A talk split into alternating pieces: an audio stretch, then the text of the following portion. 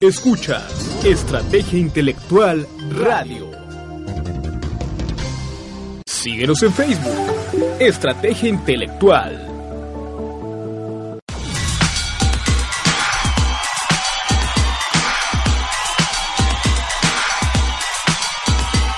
The C, the H, the E, the M, the I, the C, the A, the L, the brothers, the brothers.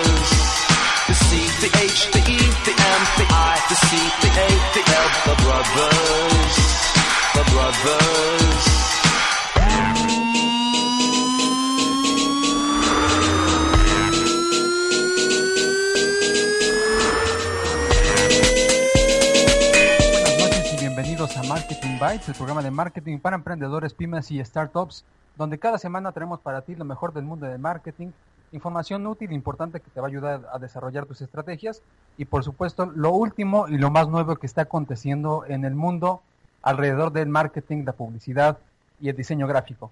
Hoy es miércoles 10 de mayo, Día de las Madres en México y en algunos otros países de América Latina. Así que pues mandamos una felicitación muy grande a todas las mamás que nos escuchan a través de estrategiaintelectual.com. Mi nombre es Gipsam Serrano y pues para hacer esta felicitación queremos dedicarles esta, esta canción de El Canto del Loco.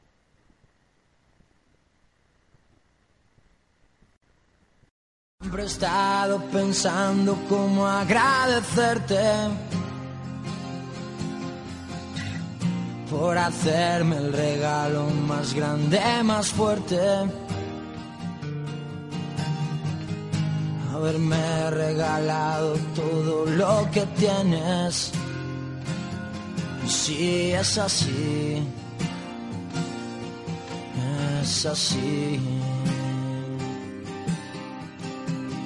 Has perdido tu tiempo por mis ilusiones. Y cambiaste llorar por luchar en mi nombre. Por buscarme un lugar donde fuera valiente. Para ser feliz conmigo mismo.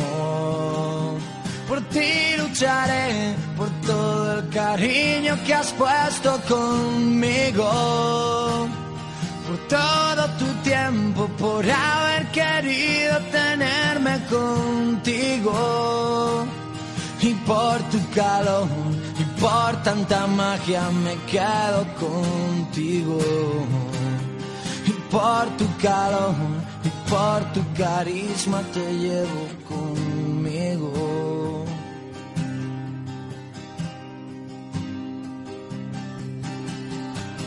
Siempre me has demostrado que eres como un milagro. Algo tan especial que siempre me ha arropado. Le has ganado mil pulsos al que te haya retado. Y si es así, es así. Por ti lucharé, por todo el cariño que has puesto conmigo. Por todo tu tiempo, por haber querido tenerme contigo. Por tu calor, y por tanta magia me quedo contigo. Y por tu calor, y por tu carisma te llevo conmigo te llevo conmigo, te llevo es como felicitamos a las mamás que nos escuchan a través de este medio. Mandamos un fuerte abrazo a todas ellas y pues bueno, una parte muy importante de nuestras vidas, de las familias mexicanas y por lo tanto de la sociedad. Por lo tanto, el, el programa del día de hoy en parte va a estar dedicado para hablar acerca del marketing en el Día de las Madres y estrategias que podemos implementar para aprovechar al máximo esta fecha. Por supuesto que hubiera sido mejor haberlo escuchado antes, pero recuerden que nos escuchamos cada semana. Entonces, las estrategias que vamos a plantear acá, de igual manera no quedan eh, obsoletas para el Día de las Madres, porque al fin y al cabo es un insight, el, el sentimiento de maternidad, y pues eh, las mujeres que tienen hijos desarrollan este esta actitud, por ponerle un nombre en, en mercadotecnia o, o, esta conducta, pues a lo largo de muchos años de su vida o toda su vida, eh, de las que son madres, entonces es algo que se puede aprovechar muy bien. Miren, vamos a empezar a hablar de cifras, de cuántos, eh, cuánto es lo que se celebra esta fecha en México. Pero antes permítanme recordarles los medios de contacto que tenemos para ustedes a través de la página de Facebook en Real Estrategia Intelectual, facebook.com, diagonal Real Estrategia Intelectual. Y también recordarte que puedes escuchar este programa a través de su versión descargable en podcast, en las redes sociales de Empatía MX, a través de Facebook, facebook.com, diagonal Empatía MX, y en Twitter, arroba Empatía MX. Mi nombre es Gipsam, y en Twitter también me encuentras como arroba Gipsam. Gipsam se escribe J-I-B grande S-A-M. Y bueno, para los mexicanos el 10 de mayo es una fecha muy especial en el calendario porque tiene que ver con, con aspectos culturales de nuestra propia de nuestra propia nación, que porque tiene que ver con muchos aspectos también comerciales que se han arraigado fuertemente y que se han ido acentuando con el pasar de los años, porque hemos modernizado bien nuestra visión del mundo como mexicanos, pero la madre por supuesto que sigue siendo una figura pues eh, intransferible, inquebrantable dentro de nuestro ideario colectivo.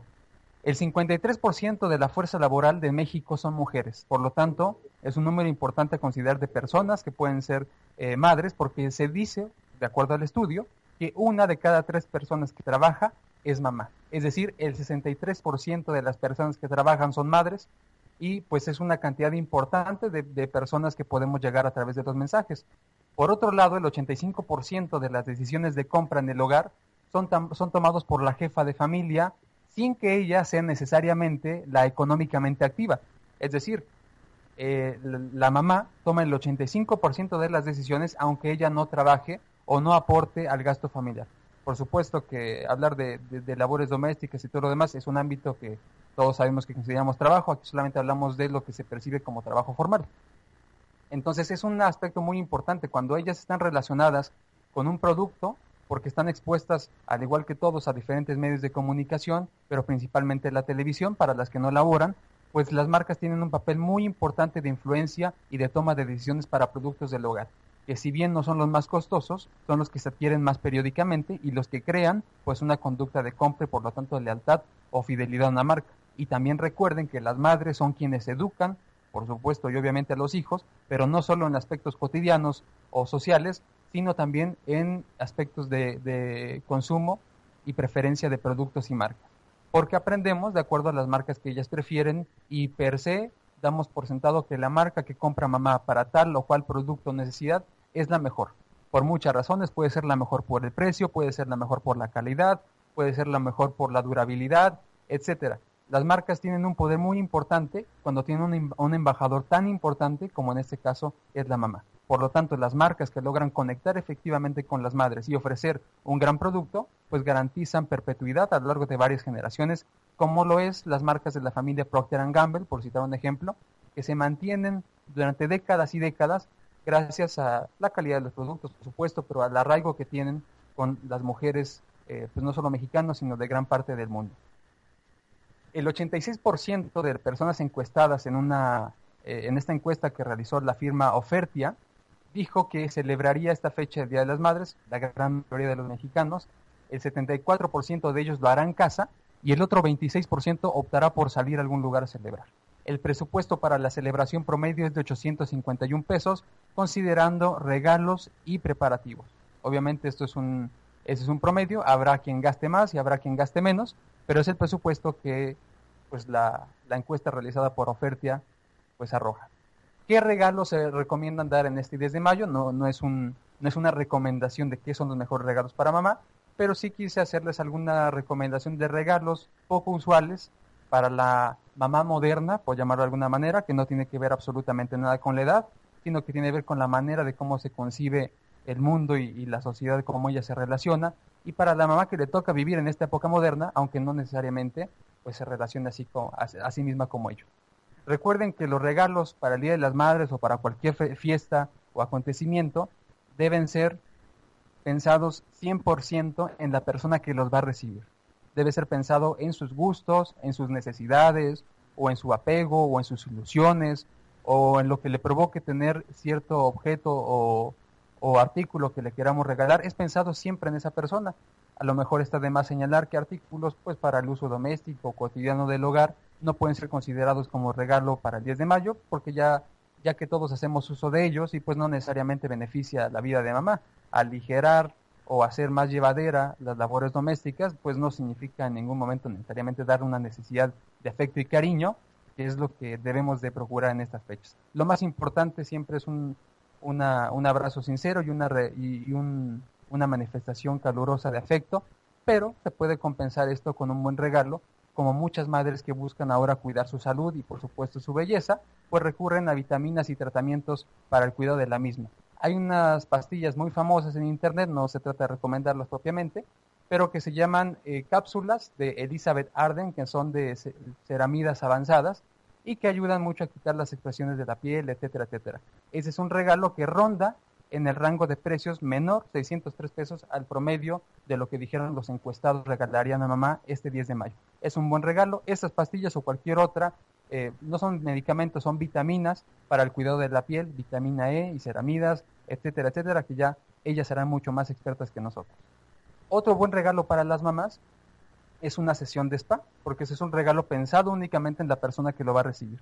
Es una opción que le ayuda a relajarse, que le deja, le ayuda a dejar atrás por unos instantes, por lo menos la vida agitada tan, tan, eh, tan agitada, tan, tan complicada que a veces se lleva en el día a día, y pues es una opción que, que les ayuda a por lo menos tomar un descanso momentáneo.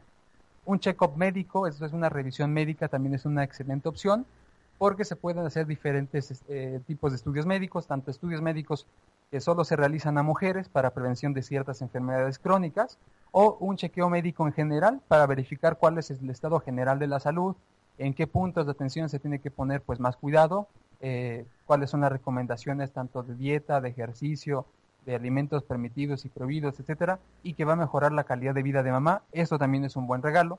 Otro buen regalo que se puede dar a las mamás en este 10 de mayo, pues es obsequiar un par de tenis cómodos o un par de zapatos cómodos que ellas puedan utilizar para comodidad, pero algo muy importante que también les puede ayudar a incentivar a hacer ejercicio. Es algo bien curioso porque nosotros conocemos pues que la mayoría de, las, de las mujeres mexicanas pues son muy trabajadoras y activas, pero pese a ello, cuando se hace un chequeo de su salud, en cuestiones como la, la, presión, el colesterol o la diabetes, etcétera, son cuestiones que no favorecen mucho a nuestra población. ¿A qué se debe si ellas tienen tanto trabajo y tanto que hacer en el día a día? Pues que no necesariamente las labores domésticas, aunque son agobiantes, ayudan a la quema de calorías o, ayudan al, mejor, al mejoramiento de la salud, porque no es un ejercicio que se hace crónico, cuando el cuerpo está trabajando constantemente el corazón está involucrado junto con todos los músculos, ayudan a, que el cuerpo se active y que se quemen todas las calorías y por ende se mejoren muchos aspectos, tanto del sistema circulatorio como respiratorio y etcétera. Esto es algo que no ocurre con el quehacer diario porque es una labor extenuante pero pausada. Por lo tanto, regalar unos zapatos que no solo sean cómodos, sino que le incentiven a hacer una actividad tan positiva como correr o como andar en bicicleta o como caminar o trotar, cualquier actividad que la invite a hacer ejercicio y no ver el trabajo como un ejercicio, por supuesto que es también una buena alternativa para este 10 de mayo. Dos últimas recomendaciones, un reloj. Los relojes son clásicos, nunca pasan de moda, nunca es un regalo, un regalo mal recibido y combina con gran cantidad de accesorios y ropa que las mamás pueden utilizar. Y algo que está muy de moda también entre las mamás y, las mujeres en general son los cepillos aleaciadores, porque eh, les facilitan eh, cotidianamente la labor de arreglarse, de, peinarse el cabello en la mañana, en cualquier momento durante el día, y pues son algo que también entra dentro del presupuesto que los mexicanos encuestados dijeron eh, gastar en un 10 de mayo. Este artículo cuesta alrededor de 600 pesos y se puede encontrar desde tiendas de no de conveniencia de supermercado, perdón, hasta diferentes tiendas especializadas y departamentales. Es una pequeña una pequeña lista de lo que ustedes pueden encontrar y regalar para las mamás este 10 de mayo y antes de mandar a corte vamos a escuchar una entrevista a una mujer muy importante y trascendente en la publicidad mexicana, Ana María Olabuenaga. Ella es CEO y fundadora de Olabuenaga Chemistry, una agencia mexicana que lleva una de las mejores, es la mejor en llevar una de las marcas más famosas a nivel mundial, como Procter Gamble, por ejemplo, o Lala en México, o Gamesa también en México, Marías por ende, etcétera. Ha creado campañas memorables. No sé si sea mamá, pero es una mujer muy influyente en el ámbito del marketing y que recientemente se fusionó con Leo Burnett, otra agencia transnacional, y ahora pues ella es, es consultora ejecutiva de esta firma, pues ya fusión Leo Burnett y Olabuenaga Chemistry. Vamos a escuchar este fragmento de la entrevista de Ana María, Ana María Olabuenaga e inmediatamente después vamos a cortar. Yo soy Ana María, me dedico a la publicidad desde hace muchos años, a encontrar ideas todos los días, establecer una relación de corazón a corazón, encontrar el corazón de una marca, de, este, de una causa, de un servicio, encontrarle el corazón, cuál es realmente el eje central, la fibra que vibra en estas cosas que a veces parecen inanimadas y conectarla con el corazón de la gente. Para mí eso es la comunicación. Entonces dijimos que comuniquen eso las oficinas. Decían los budistas que la mente está aquí. Y yo estoy de acuerdo con ellos. Entonces yo necesito esa mente pegada al corazón de todos ellos para ayudarnos en este mundo que casi estamos ciegos de la comunicación a tener encontrar un camino.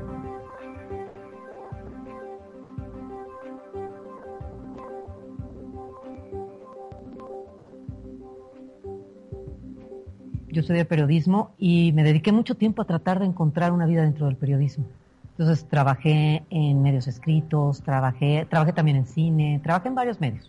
Y finalmente, cuando ya tuve un puesto como más, digamos, más formal en una revista de negocios, con mi primer artículo me despidieron. Es la única vez que me han despedido a mí de, algún trabajo.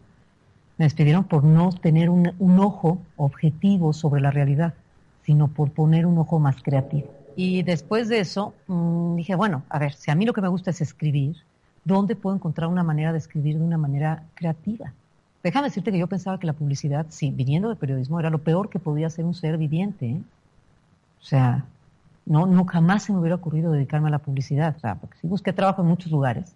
Ya con hambre fue en una agencia de publicidad donde me dijeron, bueno, pues si quieres, ven a hacer aquí folletos de coches y de, de bancos.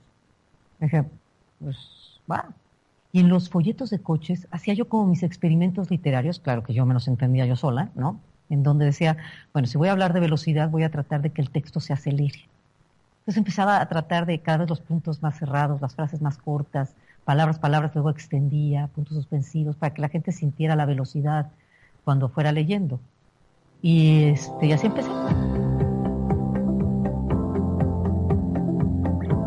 A mí me gustó este negocio en el momento en que era yo redactora, el puesto más humilde que hay en, este, en, en, el área creativa de una agencia de publicidad, que buscaba cómo hacerlo de una manera entretenida y estaba yo en esta búsqueda como de formatos este, literarios, visuales. Y una de las ideas era que un tipo partía la noche, cortaba la noche, un pedazo de la noche y con eso hacía el coche.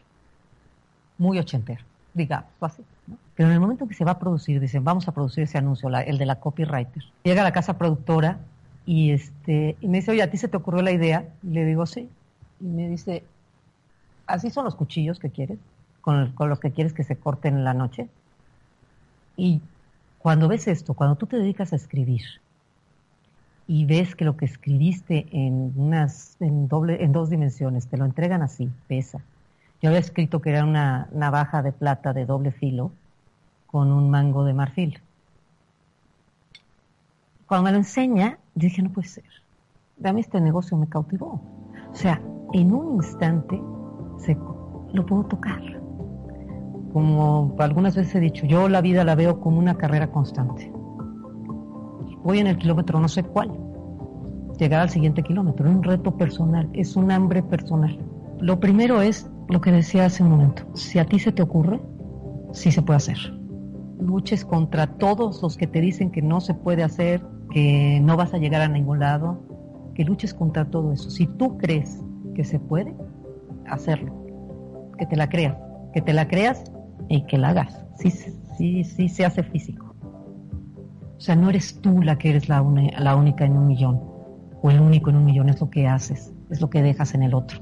Entonces, querer hacerlo todos los días, una, una sensación en una persona, que lata el corazón de una persona, el encontrar una idea única, yo creo que es eso. Son las cosas que haces y no tú en particular. Es lo que estás haciendo, lo que estás creando, lo que estás haciendo sentir a otro.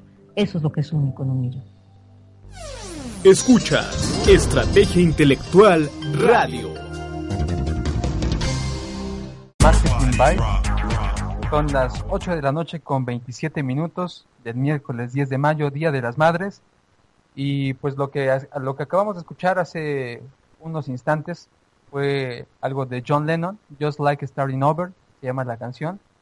De esas canciones que ya compuso después de la, de la era de los cuatro Beatles, después de haber estado en el cuarteto de Liverpool y que comenzó ya su, pues, su carrera más como, como solista.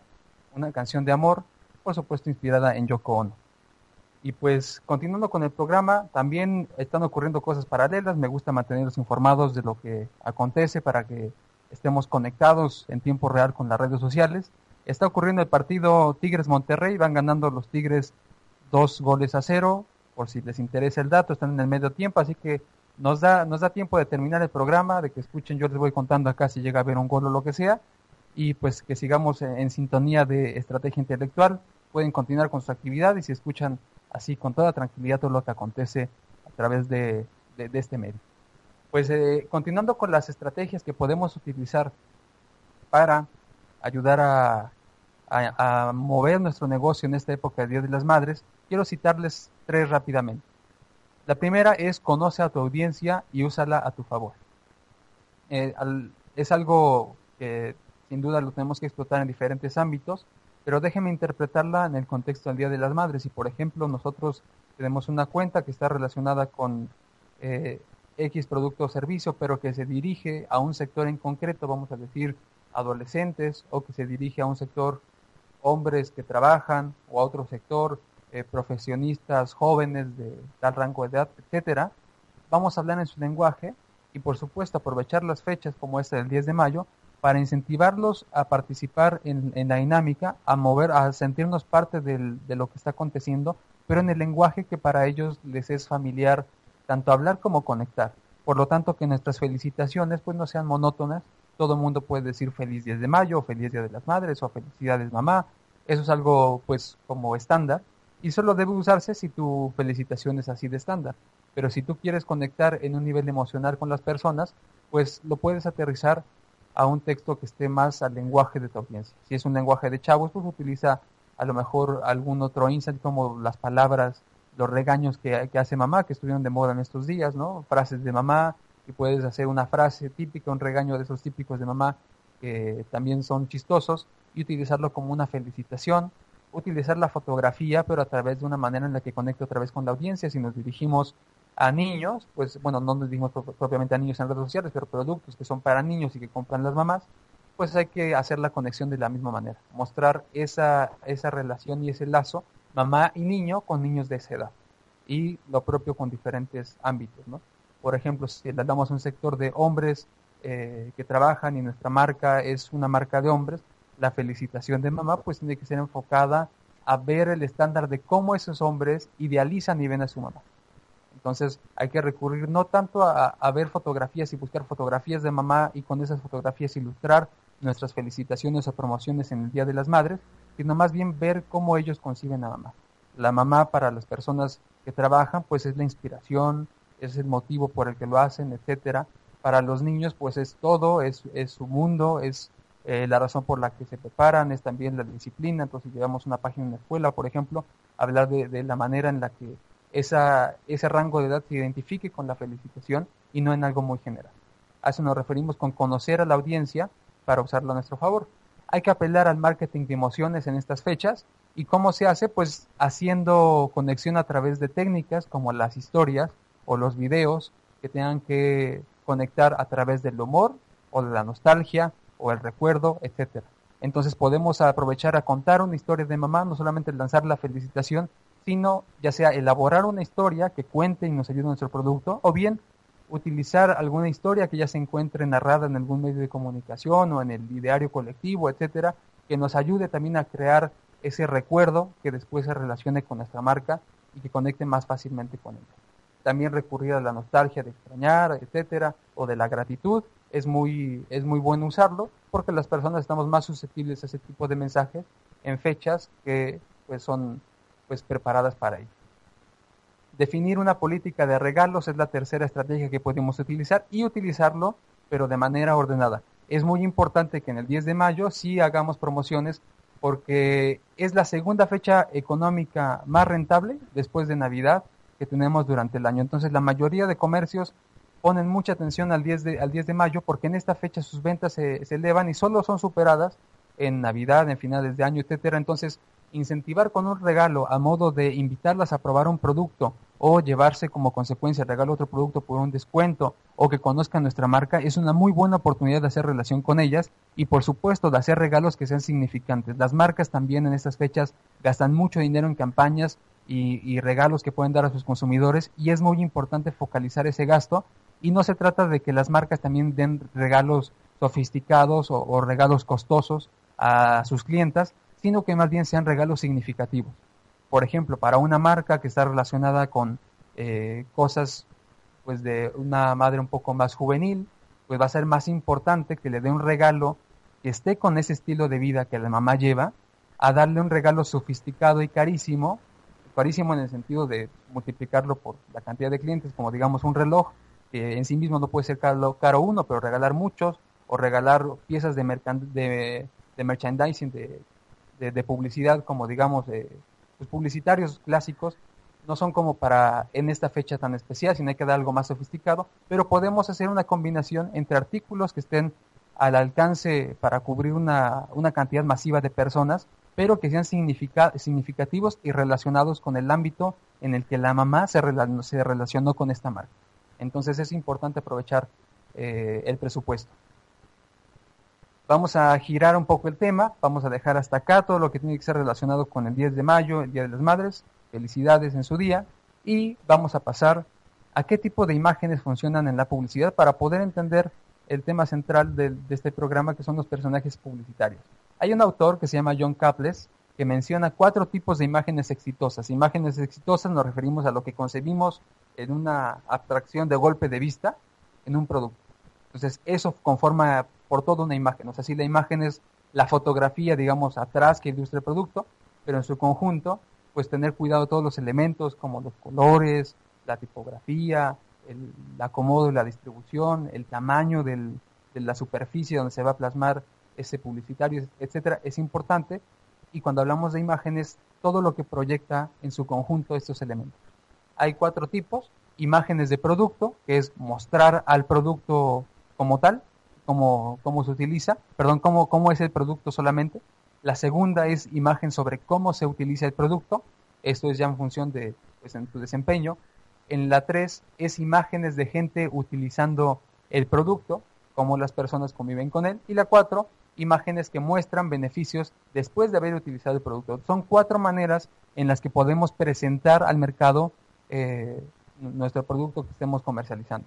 Si es muy conocido, pues entonces tenemos que mostrar probablemente un antes y un después. Como mi producto es mejor que el otro, pues no, es necesario tanto que muestre eh, cuál es porque la gente ya sabe qué es y cómo funciona y para qué se usa, sino vamos a enseñarle que estos resultados son mucho mejor que los de mi competencia y solamente debo de poner mucha atención en recalcar mi marca, mis colores, mi identificador visual que la gente va a encontrar en los puntos de distribución o de, o de compra, el supermercado, la tienda de conveniencia, la calle, el banner de internet, etcétera, donde lo pongamos que la gente lo asocie. Por lo tanto, no es necesario poner la botellita, el frasco, la caja, sino los colores de la marca, la marca bien legible en un tamaño apropiado para leer sin que sea invasiva, pero reconocible, y por lo tanto el packing del producto debe ir acorde. Por lo tanto, si mi logotipo es verde y azul, por ejemplo, el lugar donde voy a exhibir mi mercancía, en el punto de venta, pues debe de llevar esos colores. Lo recomendable es que fueran el empaque, pero si por razones de diseño, de usabilidad, de etcétera, de estudio de packing y demás, no son los colores del paquete, por supuesto, debe estar obviamente incluido en los colores de la marca o en alguna parte del paquete que la gente lo, relacione. Esto es importante a tomar en cuenta porque a veces hacemos la publicidad correctamente en todos los pasos, pero en el último, que es cómo enseñarle a la gente dónde está el producto para que lo compre, es donde algunos detalles pueden fallar. Otra manera de utilizar el producto, perdón, de anunciarlo cuando lo lanzamos, como ya dijimos, puede ser mostrando únicamente cómo es, eh, una fotografía de que lo describa físicamente, qué forma tiene, eh, qué colores proyecta, qué textura, etcétera. Pero si el producto solamente tiene un diseño muy atractivo o una forma que lo distinga de los demás, vamos a decir, si son botellas de agua, no tiene sentido mostrar, hacer un publicitario y mostrar una botella de agua en chiquito para decir la publicidad de esta marca de agua y poner la botella en chiquito. No tiene sentido porque si es muy igual a todas las botellas, pues no se va a reconocer y no hay un atractivo en ver esa imagen.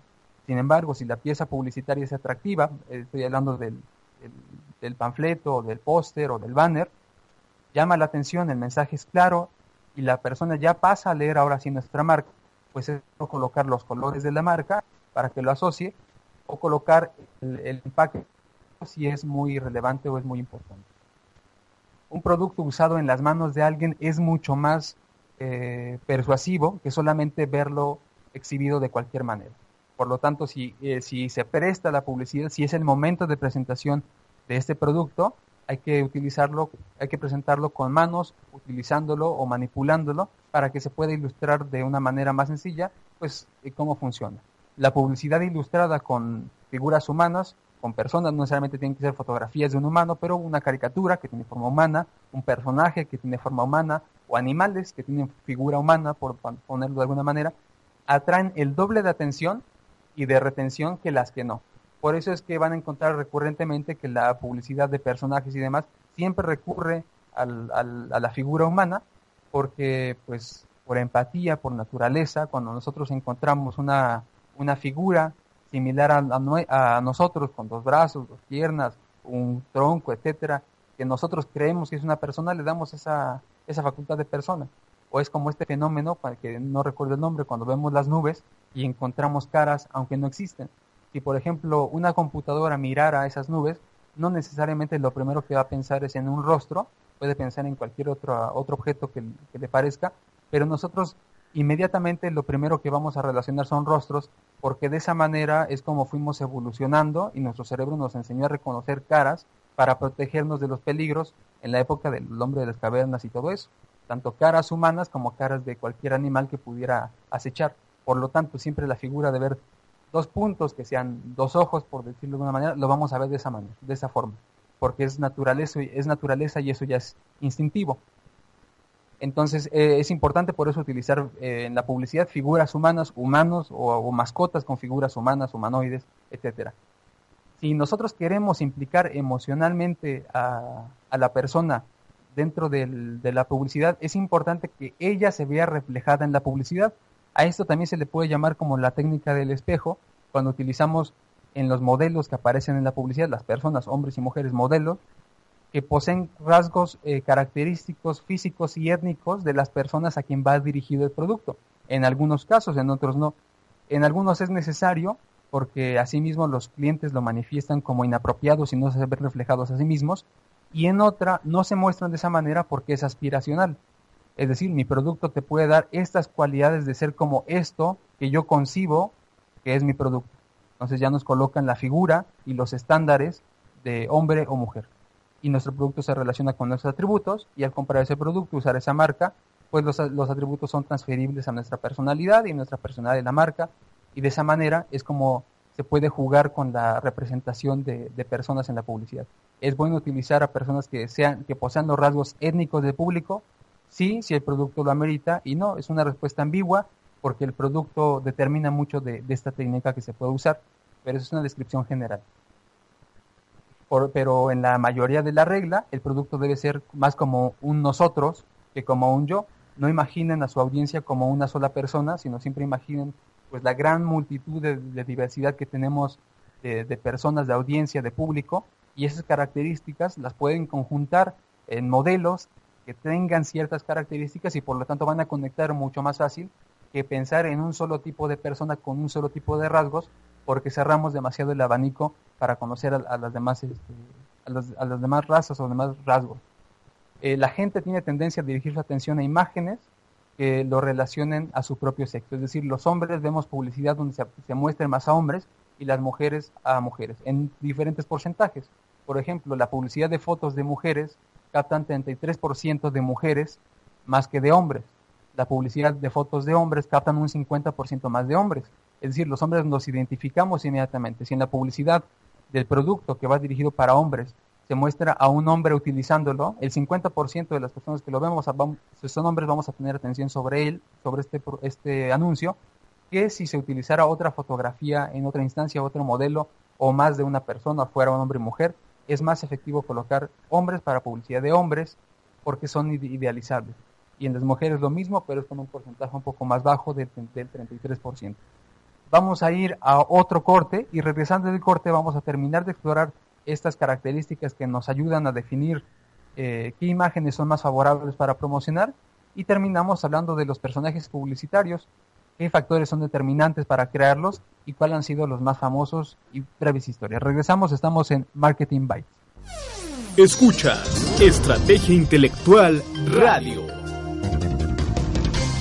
Marketing Bytes son las 8 de la noche con 47 minutos. Recuerda que estamos en vivo transmitiendo desde Radio Estrategia Intelectual y hoy estamos hablando acerca de qué tipos de imágenes funcionan mejor en la publicidad. Hace unos momentos habíamos explorado qué técnicas eh, ayudan a, conectar mejor para esto y las cuatro clasificaciones o tipos de imágenes que se emplean para promocionar un producto. Continuamos hablando de esas características porque la gente joven en la publicidad obtiene un porcentaje de lectura superior al de aquellas que aparecen gente mayor o de la tercera edad. Esto es así, en, en la sociedad así es. A veces la publicidad deja ver un poco los comportamientos que aún seguimos teniendo porque seguimos relacionando el bienestar y la, obviamente no la juventud, sino el bienestar, el, la salud, el poder, etcétera, a la juventud. Y eso se ha mantenido así durante ya varias décadas. Vamos a ver si a nosotros, esta generación que ahora, que ahora somos jóvenes, cuando seamos viejos, se mantiene así o logramos cambiar un poco la tendencia. Por lo tanto, la gente prefiere verse representada poco mayor cuando habla de sí misma en la publicidad, pero cuando le vendemos a ellos, prefieren ver a personas menores. ¿Cómo es?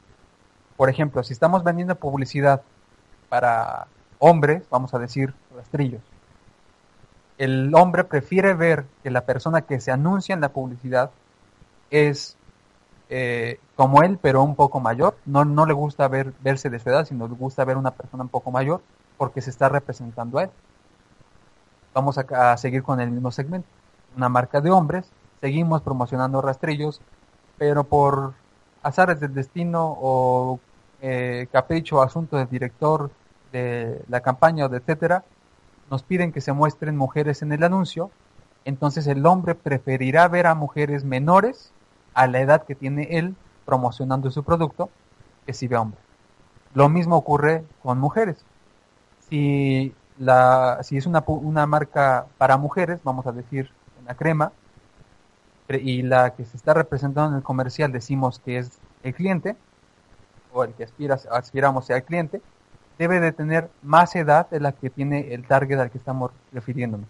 No una edad notoria, sino una edad que la persona perciba máximo 10 años pero no es algo como, no, no, lo vamos a manifestar en la ropa propiamente, ¿no? Sino vamos a buscar otros rasgos para que tampoco envejezca demasiado la imagen de la publicidad.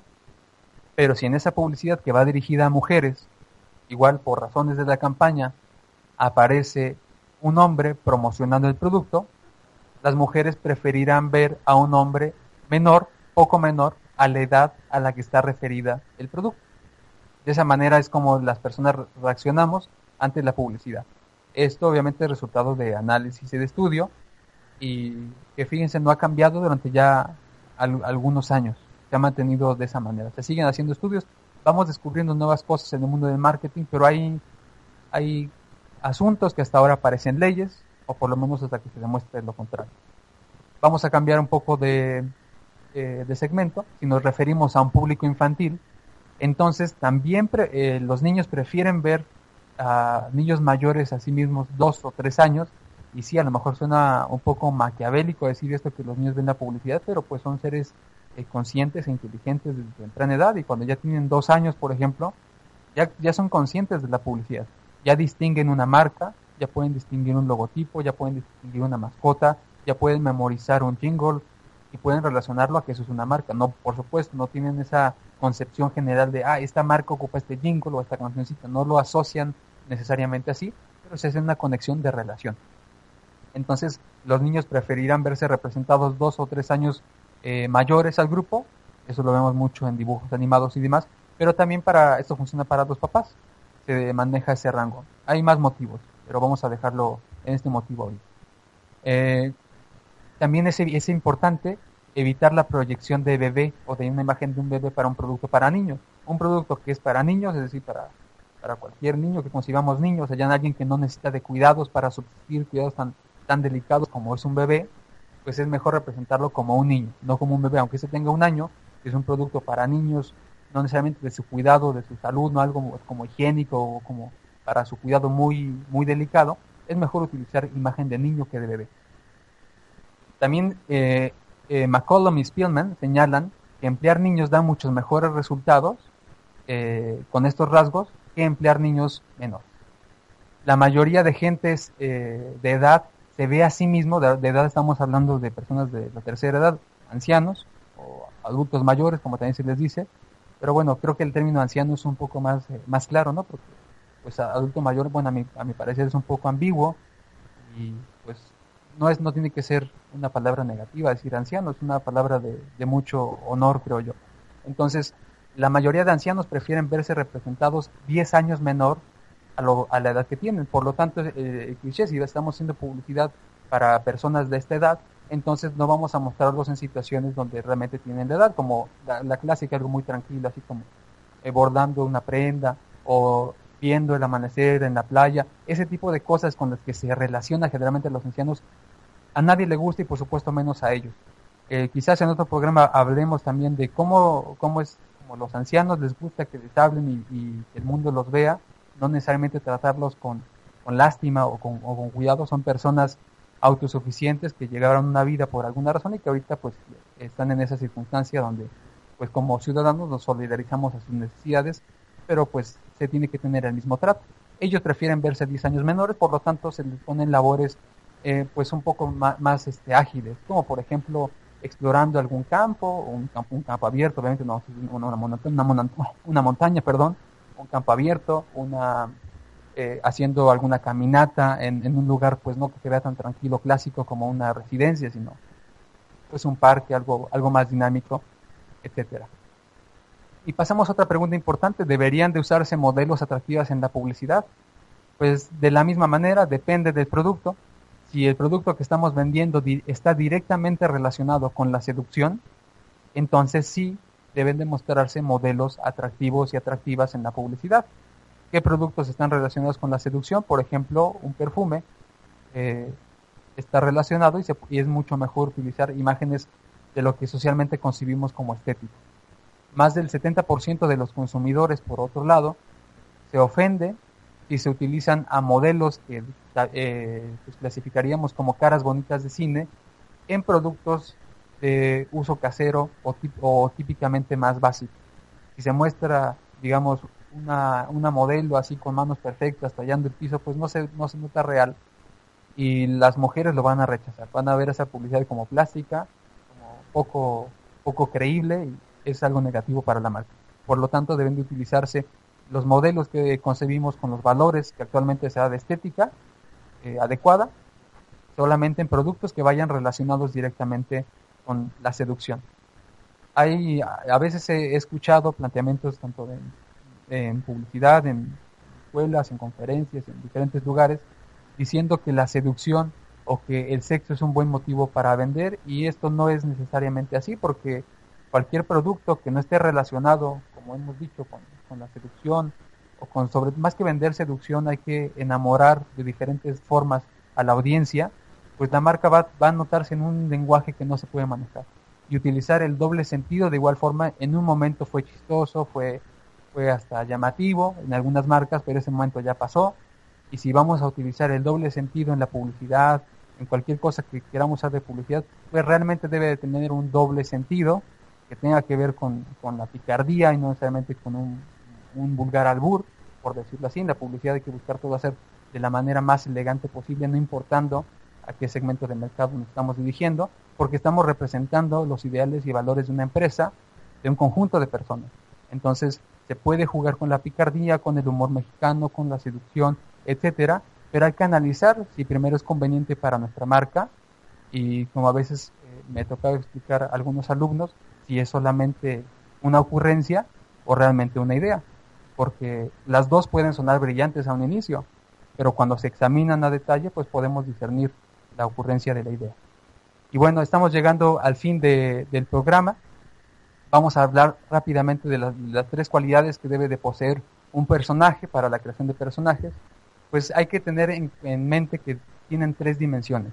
La dimensión física, la dimensión, dimensión sociológica y la dimensión psicológica.